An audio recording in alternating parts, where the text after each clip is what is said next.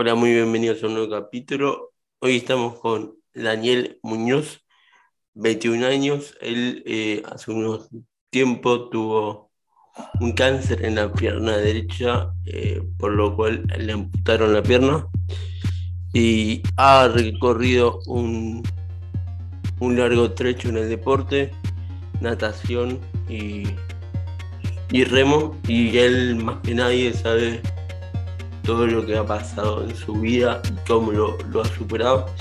Y, hoy nos va a contar un poco de su historia y cómo el deporte lo ayudó.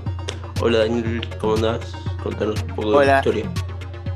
Hola Rami, ¿cómo va? Bueno, primero que nada, muchas gracias eh, por, invitarme acá a tu espacio. Así que nada, muy contento de estar acá. Muchas gracias. Eh, eh contar un poco de tu historia, eh, cómo fue lo de la pierna derecha la gente, que no, sabe. Bueno, mi, nombre es Daniel Muñoz, tengo 21 años eh, y a los 9 años, en el año 2009, me detectan un, eh, tumor en mi pierna derecha, en el fémur, muy cercano a, lo que sería ya mi, pelvis, digamos, en la parte alta de mi pierna. Y bueno, como el tumor ya estaba bastante avanzado, en realidad avanzó muy, muy rápido, eh, los médicos decidieron que la única solución era amputar mi pierna derecha. Y luego de esto, eh, un año de quimioterapia por prevención, por si quedaba alguna célula cancerígena en mi cuerpo. Y, bueno, eh, podría recaer o complicarse la cosa. Así que a partir de eso, después del año de quimioterapia, tenía que volver a, mi vida cotidiana, volver al colegio, volver a, juntarme con mis amigos, volver a hacer deporte. Eh, y a eso sumarle mi rehabilitación, que tenía que volver a, caminar eh, después de la amputación con mi única pierna, con mi pierna izquierda. Y, y así fue, bueno, como comencé eh, kinesiología primero y después eh, rehabilitación en el agua, que bueno, me lo recomendó mi traumatólogo, que me iba a hacer muy bien por el impacto, al no tener impacto en el agua, eso iba a favorecer mi columna, mi rodilla y todas las articulaciones que, eh, que bueno, mi cuerpo ah, después de la amputación tenía que bancarse en una sola pierna. Así que comencé eso, a nadar, eh, haciendo rehabilitación. Y cuando ya estaba dado de alta, eh, un, profe me ve nadar y me invita a competir, a entrenar para competir. Así que a partir de ahí, eh, bueno, surgió todo lo, de empezar a competir, a entrenar. Y, la verdad que paso a paso, competencia a competencia, me fue gustando, fui ganando experiencia y, y nada, sí eh, logré todo lo que hice. Eh, me voy a, traer un poco para... Cuando vos me lo contaste por primera vez me, pareció medio, medio un flash todo porque vos, vos eras muy chico, 2009, te eras muy chico Sinceramente fue un golpe muy duro. ¿Cómo hiciste para sobreponerte? ¿Y qué tan importante fue luego el deporte para vos? Bueno, eh, en realidad sí, mirando por un lado fue un golpe bastante duro. En realidad desde que desde el primer momento que me, que me dicen a mí que tenía cáncer, eh, bueno, yo con nueve años, obviamente, un nene de nueve años no tiene en su cabeza lo que es un cáncer. Eh, y, fue algo como medio flash, como decís vos. Eh, pero bueno, yo la verdad estaba, te, soy sincero, Rami, la estaba pasando tan mal que lo único que quería era que me curen. Ah, con, con, cueste lo que cueste, pero que me curen y yo volver a hacer mi vida normal, volver a jugar a la pelota, volver a estar con mis amigos, eh, volver a hacer todo lo que hacía antes. así que la verdad que hablándolo con mis médicos, que la verdad siempre me trataron muy bien, eh, lo, resolví bastante bien. Eh, lo resolví bastante bien porque los médicos siempre me decían que después de, de, la operación y después de todo mi tratamiento iba a tener una vida normal que cualquier chico de 9 años o 10 tiene y iba a poder hacer todo lo que yo quería. Con una pierna menos, pero si yo quería y le ponía voluntad iba a hacer todo lo que yo quería. Así que eso me dio las fuerzas y el ánimo para, hacer, para hacerlo todo después. Eh, y en cuanto al deporte, para mí fue la mejor herramienta porque, bueno, después de, que me dan el alta, eh, a mí siempre desde chiquito me gustó mucho hacer deporte. En realidad soy una persona inquieta, me quiero, quiero hacer cosas todo el tiempo. Así que primero vi el deporte obviamente como algo recreativo, o sea, volví con, a la escuela con mis compañeros, al club con mis compañeros y ahí con mi grupo de amigos eh, armábamos partidos de fútbol, partidos de básquet, lo que sea, y yo era uno más del montón. Eh, jugaba la pelota, jugaba al básquet, eh, y el deporte fue, digamos, una herramienta de igualdad, porque obviamente todos mis compañeros tenían su integridad física, las dos piernas, y yo con mis muletas y mi única pierna jugaba a la par de todos y, así me integraba en los grupos y, la verdad nos divertíamos juntos todos y, yo me divertía a la par con mis compañeros. Eh, nada, la verdad mis compañeros también fueron fue una ayuda muy grande para mí porque siempre me trataron de igual a igual. ¿El médico y tus compañeros fueron claves en este proceso? Sí, claro, claro. Eh, médico, por, bueno, por, la parte médica, todas las dudas que yo tenía antes de la operación, me, me las resolvieron todas, todas, todas, todas. Yo eh, no me quedó ninguna duda, fui muy seguro y bueno, en la parte, digamos, más personal, mis amigos, mi familia, eh, todo, bueno, la escuela en ese momento también se preocupó mucho por mí. y la verdad, todos desde su lugar me hicieron una, una... Me, lo hicieron resolver mucho más fácil. Imagino que además de ser un golpe duro, el sentirte acompañado te sirvió un montón. Eh, de la parte personal, después de haber pasado todo ese, ese duro momento, en algún momento te pegó, eh, te pegó y te pusiste a pensar el por qué? Eh, en realidad no, porque siempre me caracterizo por ser muy positivo siempre. Eh, bueno, mi mamá en ese momento, que fue la que estuvo conmigo mano a mano desde que me detectaron el cáncer hasta que me dieron el alta, y, y bueno, siempre obviamente no, pero fuimos los dos muy unidos por un tema de familia, que mi papá trabajaba, mi, hermanito era chiquito y tenía que seguir yendo a la escuela y la vida seguía, solamente que yo estaba en el hospital con mi mamá. Eh, así que teníamos que hacernos fuertes los dos y, nada, mi mamá siempre fue muy fuerte al lado mío, entonces esa, esa fortaleza me la transfería a mí y la verdad que jamás me dejó caer, jamás dejó que ningún pensamiento negativo me invada y y así fui pasando eh, las barreras y todo lo que se me ponía tanto en, la, en el tratamiento como después del alta, porque después del alta era volver a, a, mi vida, ponerle ir a la escuela, ir al club, eh, todo, pero desenvolviéndome con mi única pierna. Así que eh, el proceso era el mismo, nada más que en algunas cosas había que adaptarlo y, siempre fui muy seguro. La verdad que nunca caí en un pensamiento negativo. Eh, de hecho, me ha pasado, sí, sinceramente, que en algún momento algún grupo me ha rechazado. Eh, un grupo de, chicos de mi edad, o sea, inocentemente, eh, pero jamás caí en la de, ponerme triste también entendía de parte de ellos, qué sé yo. nunca, nunca dejé que un pensamiento negativo me invada, así que siempre, siempre le di para adelante.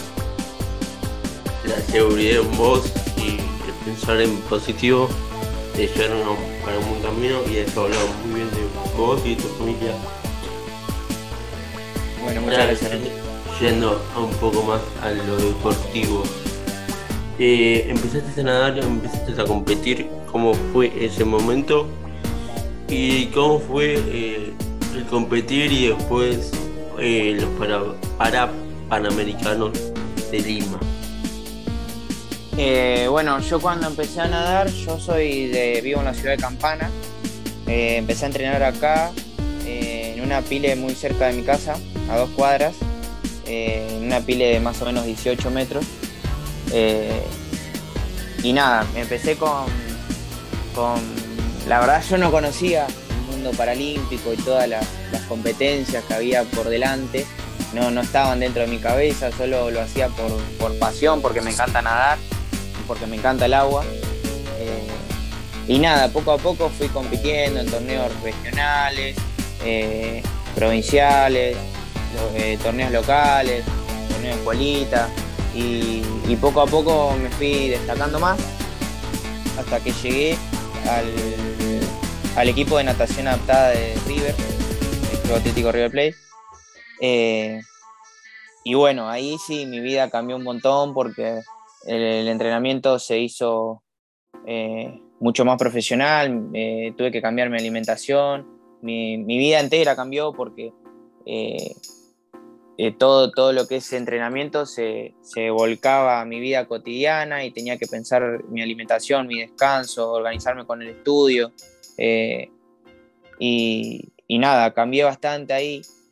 Y bueno, gracias al entrenamiento eh, duro que me comí más o menos del 2014 hasta, bueno, hasta el Panamericano y un poco más, fue lo que me hizo eh, mejorar y llegar hasta donde llegué. Eh, y bueno, la gran, la gran, el gran objetivo que cumplí en esos años fue ir al Panamericano de Lima, que la verdad que fue una experiencia increíble. Y, y nada, lo disfruté muchísimo. Eh, me quedé con las ganas, obviamente, de un Juego Olímpico. pero bueno, las cosas de la vida se dieron para que yo ahora esté remando y, esa llamita, esas ganas de, ir a un Juego Olímpico se volvieron a prender. Eh, para la gente que no sabe, ¿cómo, eh, ¿cómo y por qué clasificas a un para panamericano? Bueno, eh, en natación son diferentes la categoría del remo que estoy haciendo ahora eh, son más amplias las categorías, son 10 categorías y en el remo son 3. Eh, pero bueno, el sistema de clasificación es parecido, batería igual al convencional. Eh, es una tabla de tiempos que te ponen un tiempo mínimo, una marca para poder, poder acceder al juego. A, cualquier, tanto el juego panamericano como el juego olímpico. y bueno, logrando esas marcas eh, te, pueden llegar a convocar para ir al, juego. Eh, yo lo logré hacer, mi estilo era espalda eh, y logré hacer esa, la marca para los Juegos Panamericanos en los 100 metros de espalda. Así que nada, esa fue en la prueba que, que competí allá en Lima.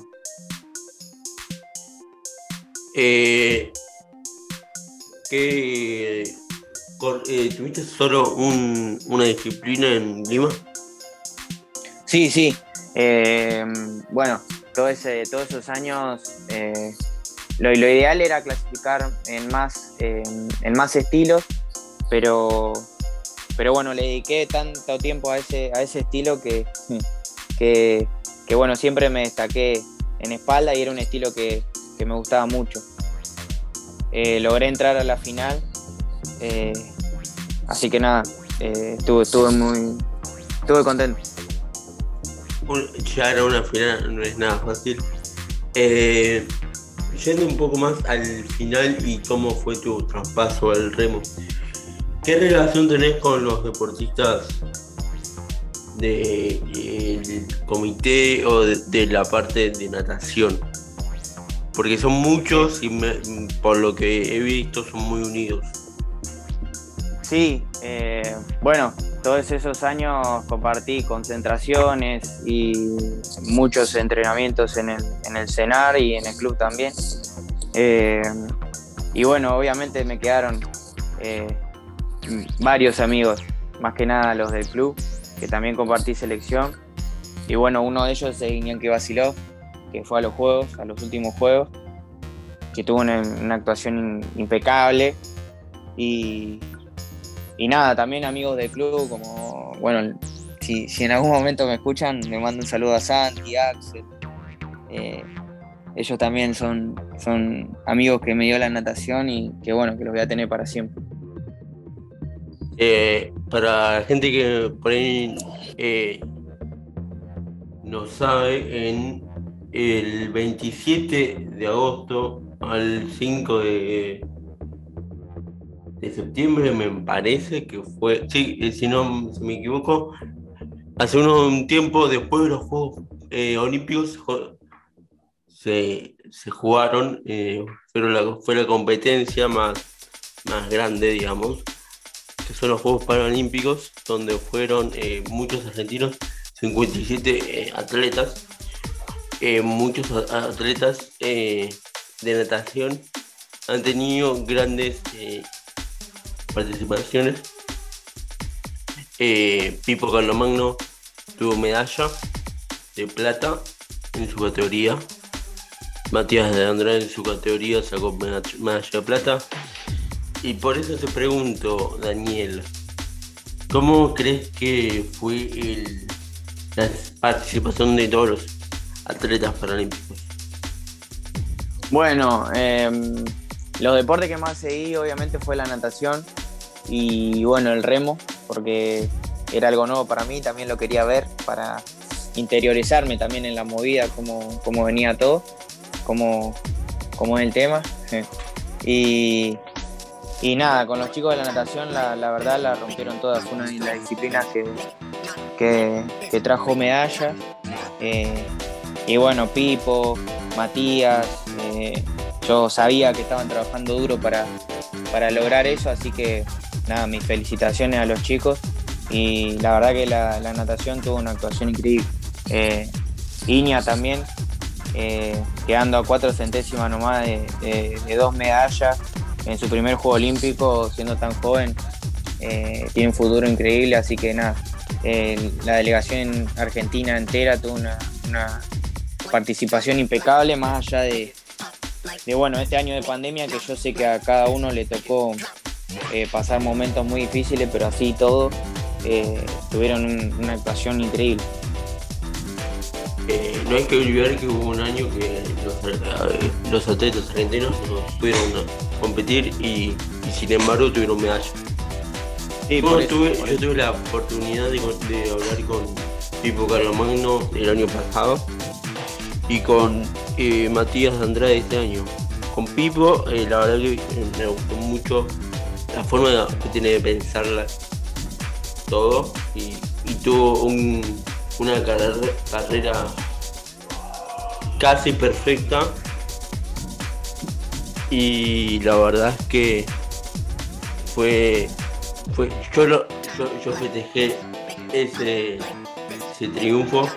Y Matías de Andrade eh, yo cuando cuando cuando escuché todo lo que él decía se lo vi a una persona muy segura de sí y él mismo dice que que los rivales lo estaban escribiendo a él porque eh, antes de, los juegos eh, había quedado en los primeros puestos. Y él decía que buscaba la medalla y cuando, cuando la medalla me acordé y la verdad es que, que lo tenemos más que merecido porque a pesar de no haber tenido el contacto con el agua, entrenó bastante duro, muy duro y, todo lo psicológico que a veces influye eh, eh, lo pudo lo pudo sortear. Y te quiero un poco preguntar de Iñaki Basilov, que la verdad a mí me sorprendió, no tenía ni idea qué era, la verdad. Y yo cada vez que eh, ponía, me ponía a ver eh, natación, tenía, tenía una competencia de él. Eh, vos que logró ser, ¿cómo fue su, su, no sé cómo, su llegada a los juegos y por qué crees que le fue tan bien? Bueno, Iña, eh, bueno, voy a hablar un poco como amigo y un poco lo voy a mirar como, como, compañero y, lo voy a mirar un poco más de afuera, ¿no? Eh, pero es que lo que voy a decir es la verdad, Iña es un tipo muy talentoso, eh, se, sacrifica al 100 por cada entrenamiento y la verdad es que tiene muy claro todo lo que quiere. Y todo lo que, lo que se propone eh, lo hace porque eh, se sacrifica muchísimo, se sacrifica muchísimo todos los días para, lograrlo. Y bueno, los Juegos Olímpicos fueron fruto de todo eso. Eh, Iña creo que desde, desde que lo conocí, que era muy chico, me dijo, yo, yo voy a ir a un Juego Olímpico, yo quiero ir al próximo Juego Olímpico y, lo logró con, con 20 años. O sea, me lo dijo a los 15 eh, o antes creo, y él ya tenía muy claro todo lo que quería hacer. Así que nada, Iña para mí es un tipo admirable. Eh, y, nada, yo fui, me, alegra que fui parte de, ver todo su proceso hasta, hasta Tokio y me alegra que, haya logrado todo lo, todo lo que se merece y, y obviamente va por más. Así que vamos a seguirlo a línea y a seguir alentándolo que tiene recién 20 años y casi llega a una final y que estuvo a casi nada. Así que es un chico con mucho, mucho futuro. Y creo que toda la delegación tiene mucho futuro. Eh, hay muchos, muchos con poca edad.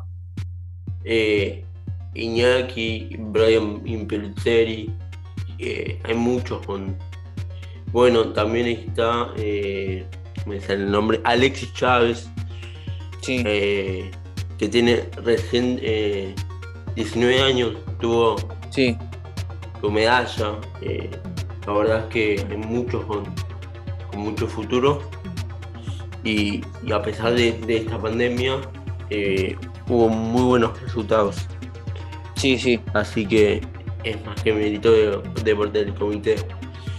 Ahora lo que te quiero un poco preguntar que ¿Cómo fue eh, esa decisión, si se quiere, de pasarte al remo? Bueno, en realidad me tomó un poco por sorpresa, porque bueno, la decisión de dejar de nadar no fue fácil, no, fue algo que, yo quería. Eh, fue, llamémoslo, entre comillas, a la fuerza. Eh, y, nada, cuando tomé la decisión fue un momento muy difícil, tanto para mí como para mi familia. Eh, fue un tiempo antes de la pandemia. Después, bueno, eh, yo dejé de nadar y al tiempo cerró todo, eh, nadie entrenó. Y bueno, un día del año pasado, más o menos octubre, estaba estudiando yo en mi casa y me llama mi primer entrenador que tuve acá en Campana de natación eh, y me invita a remar al Club Náutico Zárate porque estaban buscando eh, chicos para, hacer remo adaptado y la verdad que me, pareció una idea genial. Eh, me, volvió esas ganas de, entrenar y lo acepté, lo acepté sin, casi sin pensarlo. Era un deporte que, que la verdad no tenía ni idea, ni idea sobre la técnica y, todo lo que lleva el deporte, pero sí tenía muchas ganas de volver a entrenar. Así que, bueno, conocí al entrenador, Guillermo Huerzi, eh, conocí a mi compañero, ahí en el club me estaba esperando un compañero, Luis Salas, eh, que bueno, creo que Rami vos lo conocés. Lo conozco, y, lo conozco. Y, y nada, a partir de ahí empecé a entrenar eh, y poco a poco fui encontrándome en el nuevo deporte y trasladando toda esa experiencia que yo traía de la natación, eh, llevándola al otro deporte. Y, bueno, todavía estoy en proceso de, entender eh, cada vez más todo lo que es el remo. pero bueno, más que nada todo contento del, del, proceso, ya tuve mis regatas, así que lo estoy disfrutando mucho. Eh, mm, hay algo que mm, no sé si no es que no entendí o, no, eh, o, claramente no, lo dijiste. Eh, ¿Por qué dejaste de nadar? Tipo, ¿Dejaste de nadar o te llamaron cuando ya estabas, tipo, estabas entrenando igual? Ah, no, perdón. Em, no, en realidad yo soy, yo soy de Campana, provincia de Buenos Aires, más o menos unos 90 kilómetros de, la capital. Eh, y bueno, yo desde Campana viajaba a River todos los días. Eh, me tomaba un colectivo y para eso eh, yo me levantaba a las 5 de la mañana para llegar a River aproximadamente a las 8 y recién ahí entrenar.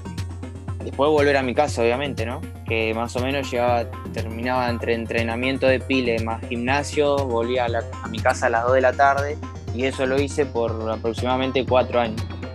Eh, y la verdad que fue un sacrificio gigante porque yo además también iba a la escuela eh, y, y, eso nada, me llevaba mucho desgaste físico, más allá de que mis ganas y mi pasión por hacerlo me, impulsaban y me levantaban de la cama todos los días, eh, llegó un momento que, que, nada, un día mi cuerpo dijo basta y tomé la decisión de cambiarme de club a un club más cercano eh, para, digamos, eliminar el tanto viaje y, y, poder descansar un poco más. Y bueno, ahí tomé la decisión de pasarme de River a Independiente de Zárate, que es la ciudad vecina mía, Así que ahí ya tenía 15 minutos de viaje, que era muchísimo menos, podía descansar más. Eh, y bueno, ahí mejoró muchísimo mi, rendimiento por, un tema simplemente de descanso. Eh, y bueno, estuve ahí entrenando un tiempo después del Panamericano. Eh, y bueno, como te contaba, unos meses antes de la pandemia, la verdad que se me presentaron cuestiones económicas que, antes no la tenía. Y, bueno, esas cuestiones también las empecé a trasladar adentro de la pileta y, cuando yo sentía que ya no estaba disfrutando más el entrenamiento, eh, la verdad se me hizo muy difícil porque, porque no lo disfrutaba sinceramente y no retía y para hacerlo de esa forma eh, no lo quería hacer, así que eh, decidí casi te diría sin, ganas, pero decidí dejar de nadar. Eh, dejar de nadar en el sentido de, competir, ¿no? Porque un día, dos, que no tocaba la pile y ya tenía ganas de volver a nadar. Pero sabía que de esa manera no lo estaba disfrutando, así que fue una decisión difícil, pero bueno, la tomé.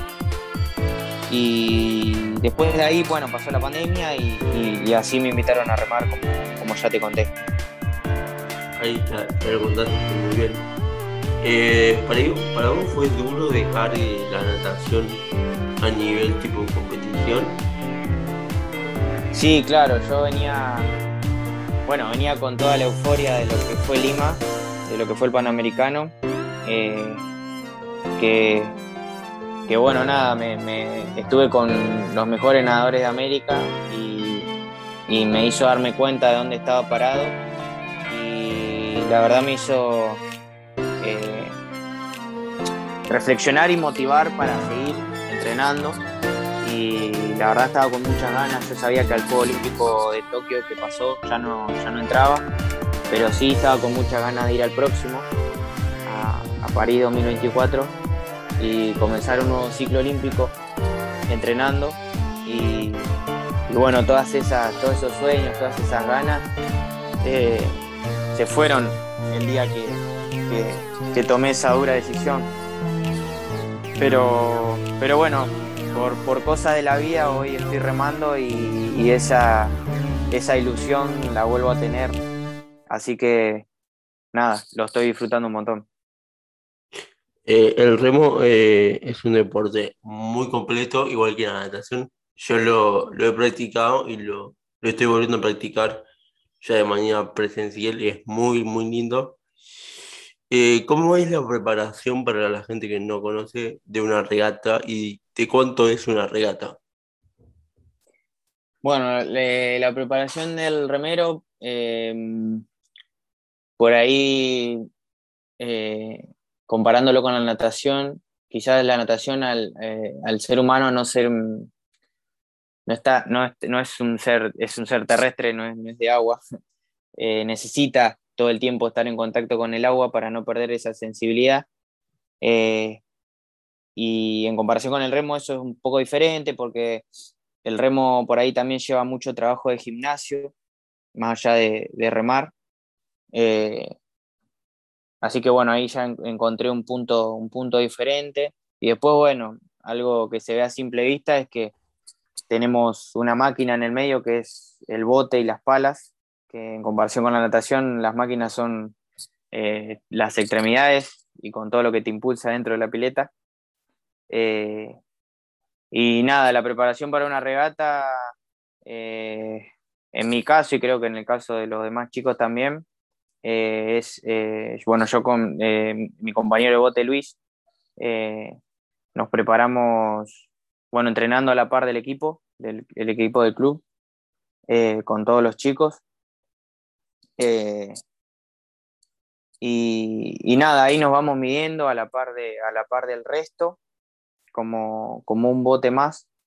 Y, y nada, eh, las regatas son de 2.000 metros, todas. Y por ahora, el, bote que, con el que más em, corrí, porque es el, con el que estoy con mi compañero, es el, doble par. Sí. Eh, ya un poco terminando con el tema del deporte y ya para finalizar, te voy a hacer dos, preguntas más y ya finalizamos. Sí. Eh, ¿qué, qué, no, no, ¿qué, qué, tenés, perdón, qué objetivos te quedan por cumplir o qué, qué objetivos, mejor dicho, tenés con el remo a nivel competición y si has pensado en, la posibilidad de acceder a, un juego paralímpico o prepararte para un juego paralímpico eh, para París 2024. Bueno, justamente es, eh, es eso, eh, como te contaba antes, esa ilusión que tenía con la natación de ir a un juego olímpico, la traje de nuevo al remo y, y cuando encontré un ambiente competitivo y todos mis compañeros y conocí a los integrantes de la selección, al profesor, eh, la verdad que me volví a encontrar con, esa ilusión y, y nada, hoy en día creo que lo que me vuelve a levantar es ese sueño y esas ganas de, de entrar a un juego paralímpico.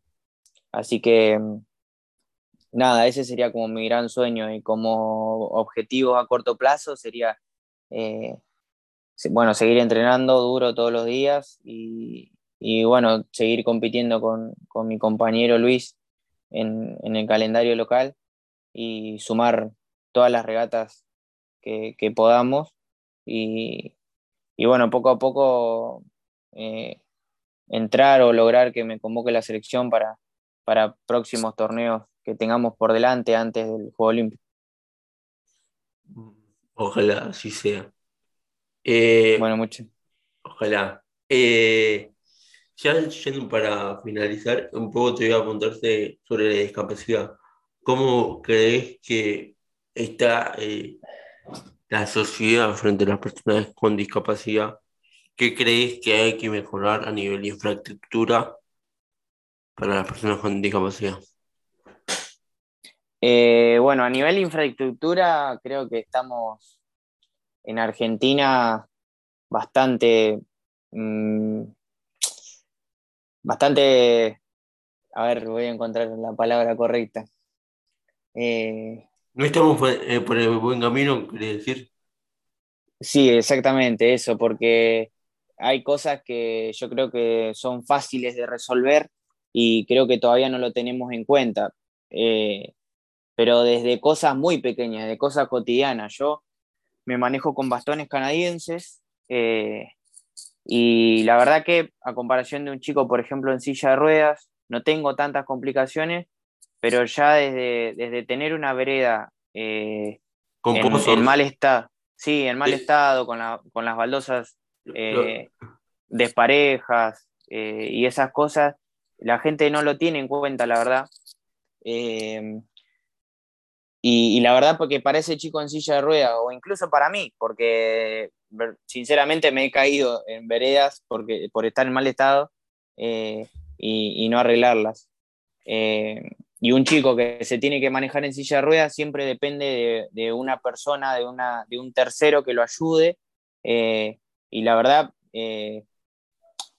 dificulta su, su vida cotidiana, porque ¿por qué ese chico que va a la escuela, que va a su trabajo, que va hacer algún deporte, tiene que depender de un tercero que lo ayude para poder llegar hacia ese lugar? Eh, esa persona tendría que llegar eh, tranquilamente solo y desenvolverse como cualquier persona que, que va a trabajar, que va a estudiar, que va a hacer un deporte o que solo, simplemente sale a caminar.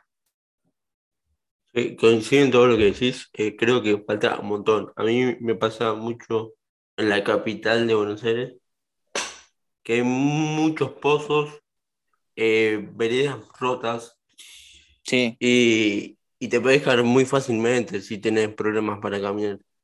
sí, sí, sí. Eh, y también hay pocas rampas y para las personas que usan silla de ruedas se les dificulta mucho.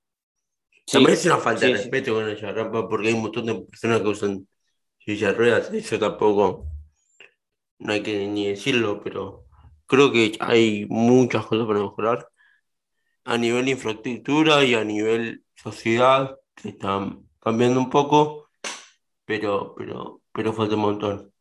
Ya un poco para terminar, eh, te doy la palabra para que des un mensaje final. Ojalá eh, clasifique para Tokio 2024.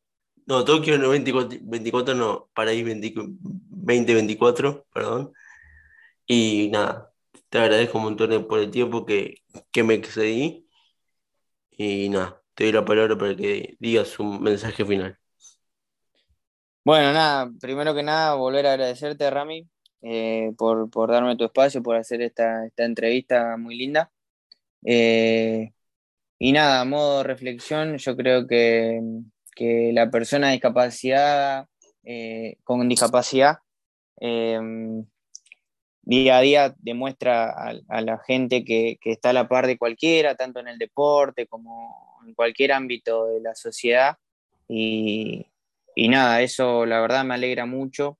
Eh, yo creo que también, volviendo al tema anterior, lo de, las complicaciones de infraestructura creo que va más por un lado de concientización, porque la gente por ahí, si no tiene una persona con discapacidad cerca, eh, no lo tiene en cuenta, la verdad. Desde su inocencia no lo tiene en cuenta.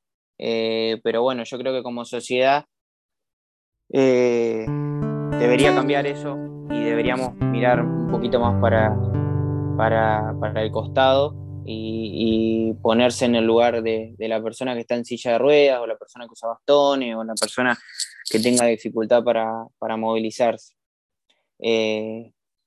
Así que nada, Rami, eh, bueno, te vuelvo a agradecer y, y nada, muy contento de, por, por, la entrevista que hicimos. Muchas gracias, eh, Daniel, y nos vemos en el próximo capítulo. Bueno,